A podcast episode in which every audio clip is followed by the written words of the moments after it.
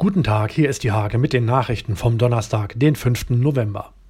Der Mediamarkt bleibt langfristig in Nienburg und an seinem Standort am Schlossplatz. Geschäftsführer Alexander Katz kündigt für das kommende Jahr einen großen Umbau an.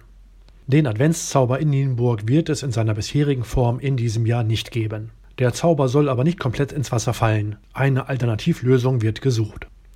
Der Neubau des Feuerwehrhauses in Eistrup wird im kommenden Jahr in Angriff genommen. Neben den Funktionsräumen sind fünf Stellplätze für Feuerwehrfahrzeuge vorgesehen. Die große Kreuzung in Schinner soll umgebaut werden und eine Querungshilfe erhalten. Die Gemeinde Stolzenau erhofft sich dadurch mehr Sicherheit für die Einwohner. Auch die traditionsreiche Gala des Sports fällt der Corona-Pandemie zum Opfer. Die Verantwortlichen denken über eine alternative Veranstaltung im Jahre 2021 nach. Die Verantwortlichen denken über eine alternative Veranstaltung im kommenden Jahr nach. Diese und viele weitere Themen lest ihr in der Hake vom 5. November oder auf www.diehake.de.